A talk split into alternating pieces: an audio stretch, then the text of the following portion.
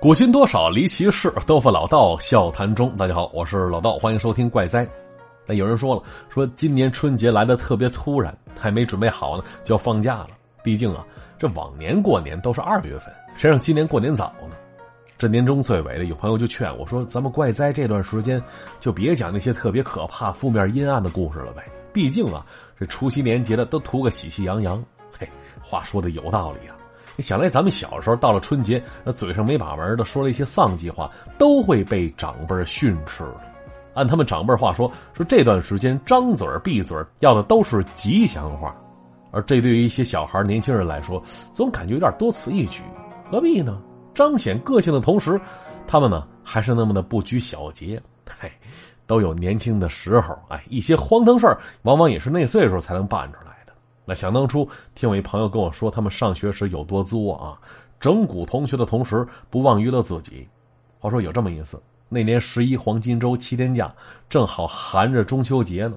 他们寝室几个丫头是一起商量好，都不回家去了，放假一起玩结果中秋那天，你就看吧，这几个女生买了好多好吃的，花点钱买通了宿管阿姨，偷偷摸摸用起了电磁炉了。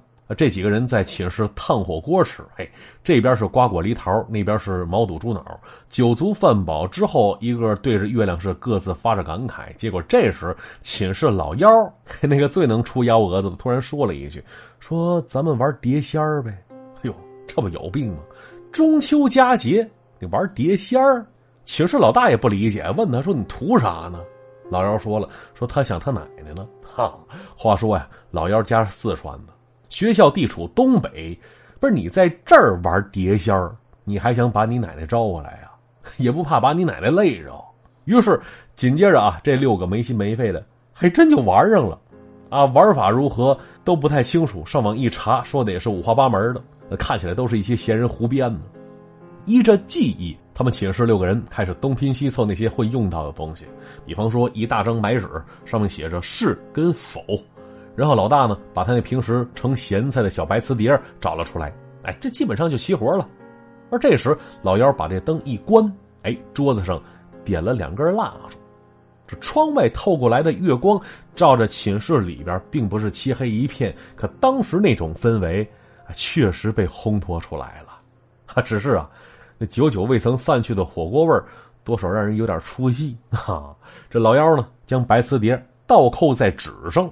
表情相当严肃，声音非常低沉的说了一句：“碟仙儿，看似游戏，可一旦成功，大家千万不能掉以轻心呐！记住了，碟仙儿能请来，但是必须得送走才行，否则不送走，他会一直跟着请他来的那些人。所以说，这游戏一旦开始，就不能随意终止啊！甭管发生什么事儿，大家千万不要惊慌。记住了，还是那句话，送走之前。”的手指头千万不能离开碟子，啊，就这么说着，这六个人就开始玩了。那看过类似影视作品、听闻过这类游戏相关传说的朋友都知道，碟仙啊，哎，请来之后得问问题。估计这个问题啊，人家也不一定都能知道，否则请来之后我就问他，告诉我下期彩票号码吧，这就有点太难为人了。但是啊，很多人都知道，这问问题啊有很多禁忌，比方说，你不能问人家是怎么死的。这是哪壶不开提哪壶的问题啊，容易把人惹急了，到那时候让你吃不了兜着走。再有一个就是不能问人家当初死在哪儿了，那道理跟刚才那个一样，但谁也不清楚，就这些问题问了之后会有啥结果。有人说呀，就那些问了的，都已经无法回答这些问题了。结果就那天，这六个丫头片子啊。神秘兮兮的在寝室玩着呢。隔壁一个挺好的姐妹儿，这会儿来到他们寝室串门，刚一进来就被吓一跳。你想啊，乌漆麻黑的不点灯，她寻思着又作啥妖呢？结果走近一看，桌子上摊开那东西，他立刻明白了，什么碟仙儿，他认识，而且多少懂一点等看清楚的时候，这姑娘是倒吸一口凉气，心里咯噔一下。为什么？因为当时就那桌子上那白瓷碟正在疯狂的旋转着呢。眼看着那六个人都快按不住了，那一个个的表情也非常惊讶。而隔壁那姐们儿知道，这玩碟仙最怕这种情况，碟子使劲转，肯定是犯了人禁忌了。于是赶紧问他们说：“你们问啥了？是不是问碟仙当初咋死的了？”一听这话，那六位摇了摇头。而这姐们又问了：“那你们是不是问人家在哪儿死的了？”听到这问题，那六位又摇了摇头。啊，这俩问题都不是，不是？那你们问啥了？这碟子为啥转的这么快呢？而这时，这寝室老大惊恐当中带着些许无奈，说了一句：“为啥转的这么快？还不是因为老妖啊？”他问人家：“你最快能转多快呢？”哎呀，哎，小逼崽子！哎呀，赶紧让碟仙把他带走吧。嘿，要说呀，这为人处事多少得有点眼力劲儿。什么场合做什么事儿，不能乱了礼数跟章法。这眼看着要过年了，估计很多人又开始头疼了。什么呢？一场场酒局真是没处躲去。人说酒局饭局那解馋的，为什么要躲呀？嗨，还不是因为这酒席宴前那些个喜欢劝酒的酒蒙子太不懂礼数跟章法了，太难缠了。刚一上桌就频频举杯。你说你不会喝，他说你瞧不起他；你说你开车了，他说给你找个代驾。哎，你说你要孩子呢，他恨不得把自己儿子过继给你，哈，见了酒跟见了亲爹似的，还得拽着别人陪着他一起喝，就这样的家伙实在惹人讨厌了。啊，人说这是咱们的酒文化，可别抬举自己了。这劝酒灌酒之举实属流氓行为，跟咱们这酒文化没有半毛钱关系。而且这样的家伙其实古已有之，比较出名的要数杜甫那《饮中八仙歌》当中描绘的谁呢？汝阳王李靖，那是汝阳三斗始朝天，道逢驱车口流涎，恨不移风向酒泉。啥意思？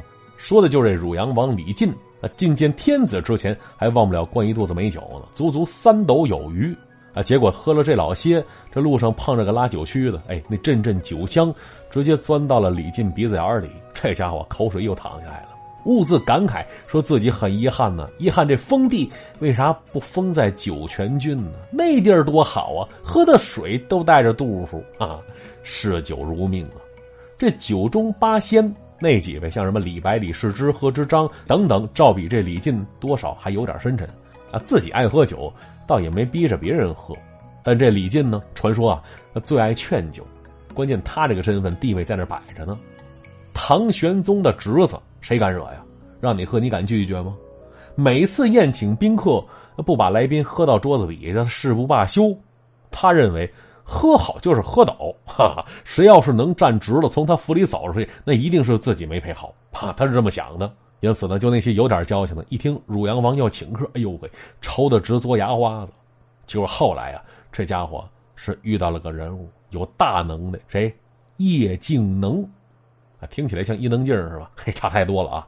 叶敬能是位修道之人，不少古文典籍当中都把他描绘为神仙。哎，甚至有些神仙都得求着他办事儿。你像明朝陈仁熙写那部《钱阙居类书》当中有所记载，说在奉化有条溪水叫龙溪，溪水旁边有座道观叫虚白观，这一道观一溪水可有来历有讲究了。那是唐朝开元年间，叶敬能有一天在须白观讲经说法，结果下边听讲者无数，而人群当中走来一位长须老者，到了近前听的是认认真真、有滋有味的。但这老人跟别人一脸求知欲不一样，这老头一脸的官司，看起来非常不开心，心事重重的。在课间休息的时候，叶敬能来到老头跟前询问他心中之事。哎呦，这把老头感动的呀！心说没等我说呢，主动问我来了，这把我看得明明白白啊。于是是抓着叶敬能的手开始诉苦啊，说什么说胡僧，西域北地那边来的和尚，哎，贪图南海海中秘宝，他们呢也不知道用的是哪门子魔法呀、法术还是什么呢，要把这南海海水蒸干，想夺取其中的宝贝。就现在啊，已经蒸干不少了，这要了亲命了。你看那些海中的虾米啊、紫菜呀、小海参、小鲍鱼，哎呦，没法活了！叶大师啊，求求您想想辙啊，阻止这场浩劫吧！说到这儿，这老头做事要跪下。见此情形，叶敬能一把把老头搀了起来。他听老者语气悲楚啊，对其所讲之事是深表同情，于是随手捉来一支笔，是填饱了丹砂，找了一张纸符，是刷刷点点写了一道红字的符咒，郑重其事的。交到了老者手中，托他送到南海龙王手里去。啊，以此来搭救这场无妄之灾。当时老者接过符咒，没有一丝一毫的怀疑，三声道谢之后，一转身哎，人没了。再然后，就凭借这道符咒，那已被蒸干的海水悉数又回到海中了，而这龙宫水族因此是幸免遇难。后来，有人来到虚白观，告知说，之前那位老者不是别人，正是南海龙神的化身呢。而为了报答叶敬能的大恩大德，龙王答应为此地做件事儿。那得知这虚白观呢，地势较高，周围没有水源，喝水用水都得人力往上扛，所以呢，这龙王便在虚白观右边打穿了一条水渠，之后是泉水汩汩流淌，到了虚白观这里是淌成了一条挺宽的溪水了。就这溪水饮之甘甜清口，四季是流水不绝。人们知道这是龙王爷为了报答叶敬能的恩情弄的一条溪水，于是当地人便把这条溪水取名为龙溪。哎，这便是亭中说法有龙听，龙去听空水一听，独有亭亭岁寒柏，不知人间自青青啊！啊，由此可见，能知道这叶敬能得多大能耐？你说他是神仙，嘿，神仙都得请他来帮忙来。结果呢，咱刚才说那个汝阳王李靖那酒蒙子，惹着他了。话说有一天，这汝阳王是大摆宴席，请了好些人，当中就有这位叶敬能。其他宾客不敢招惹李靖，于是呢，这边劝酒也都跟着喝。只有这叶敬能只是以茶代酒啊，就这一点让李靖非常不爽，心说这家伙是瞧不起我呀，嫌弃我酒菜寒酸呢，还是看我这人不可交啊？哈，哎，跟现在酒桌上那些酒蒙子想法差不多。啊，见此情形，叶敬能脸上笑嘻嘻，心里 很儒雅的摆了摆手，说了：“说修行之人嘛，需戒酒修持。”不能沾染半滴酒水，否则酒入肝肠，如坠红尘之中，还如何修行呢？要说李靖这会儿已经喝到位了，这些话听不进去，只说老爷，你要是不喝的话，就是瞧不起我。叶敬能心说：“哎，真让他说对了，确实没瞧得起他。哈，但是那是汝阳王，那是王爷，能耐再大也不敢轻易招惹。他依然是面露微笑，很淡然的问汝阳王一句：说王爷。”您说您是酒量天下无双是吧？一听这话，李靖咧大嘴说：“那何止是天下无双呢？古往今来，你找去吧，找不着第二个比我能喝的。”而闻听此言，叶敬能是微微摇了摇头，轻声说了：“说我则不这么认为呀。古人如何，在下不敢妄自评判。啊，现如今天下之事，能人辈出，就我认识的人当中啊，你这酒量还排不上第一。”一听这话，李靖脸上有点挂不住，有点恼怒，问了一句：“谁呀？谁比我能喝呀？”那叶敬能眉目低垂，依然是轻声轻语说了一句：“嗨，不是别人，正是我的徒弟。他年纪轻轻，酒量惊人。王爷，您这酒量啊，我看不如他。”哎呦，李靖一听，一拍桌子：“混账！还我比不上他了？你不瞒你说，从小到大，我就差泡在酒坛子里。”打小就不会喝水，从来都是拿酒解渴。这么说吧，平日里但凡我睁着眼睛，手里必定少不了一壶美酒。就算晚上睡觉起夜，也都是拿酒润喉的。还跟我拼酒，不自量力了吧？我听到这儿啊，叶敬能依然摇头，说了句：“王爷，休要急躁啊！这山外有山，强中自有强中手。我那徒弟啊，貌不惊人，长得是又矮又矬，是个侏儒。”平生只有一个爱好，就是喝酒，而且能喝。不信的话呀，我让他过来见你。哟，李靖一听，立刻答应一声：“行，你把他找来吧。我倒要看看你徒弟有多能喝，还强中手。就明天吧，明天我设宴在此地等他，小样喝不死他。”那这话刚到这儿上了，那周围人带着看热闹的心态，还都有点期待第二天这酒局了。结果第二天，这李靖早早就准备好了一桌酒席。看来这家伙呀，醉酒之后说的话还真往心里去了。等了一时三刻，只听到门外有人拜见，递上来的是张道士的名帖，自称叶敬能弟子，名唤长池满。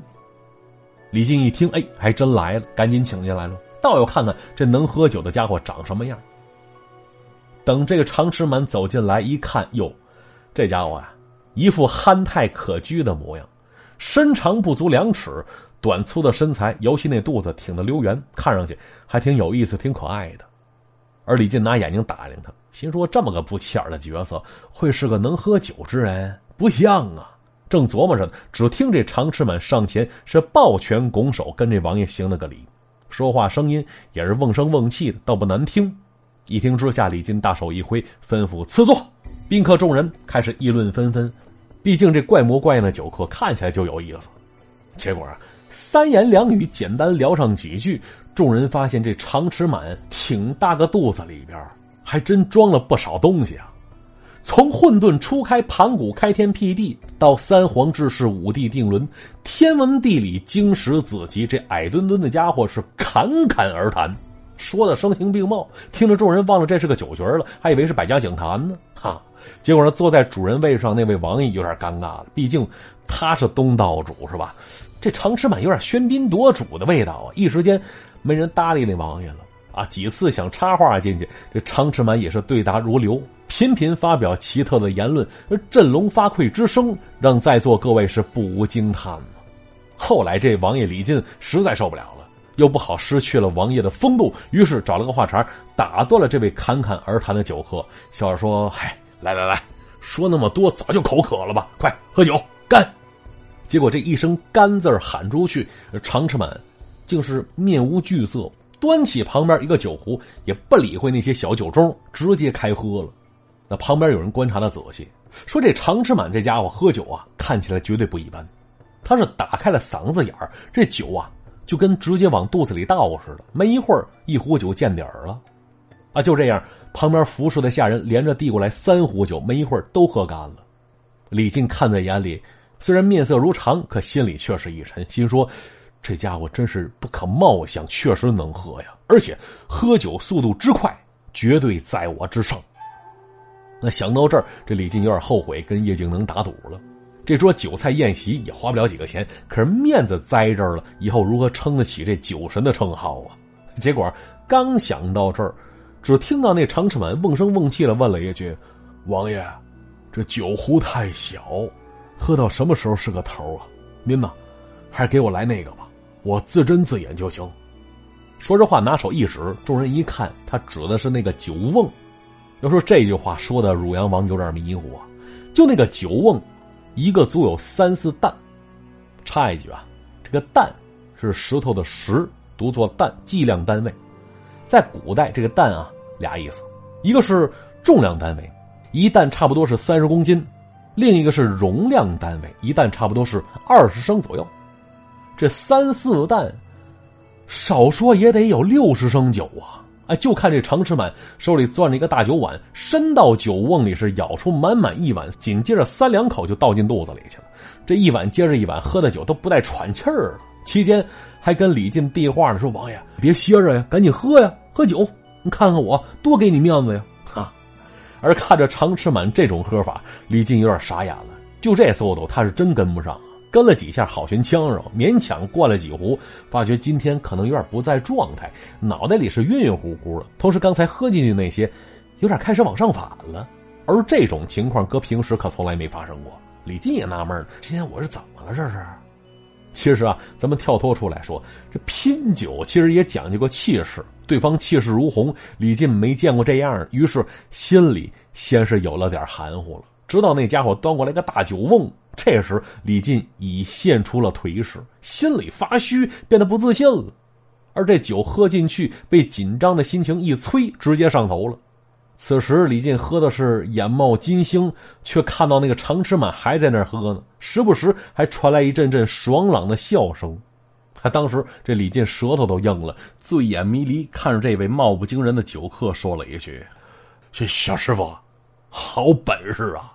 酒喝的我是甘拜下风，那一听这话，常吃满抹了抹嘴，哎，放下了刚要端起的酒碗，说了一句：“王爷，您喝酒确实是海量，小道士我这会儿虽然喝的多，可也就还有一碗的量了，之后就一点都不能再喝了。”啊，李靖一听，直摆手说：“别瞎说，跟我在这儿不用谦虚啊，我看得出来，你这是面不改色心不跳。”我感觉你再喝这老些，也只不过上几次厕所的事儿啊！哎，对了，你喝这么多，没见你上厕所呢，还真有两下子啊！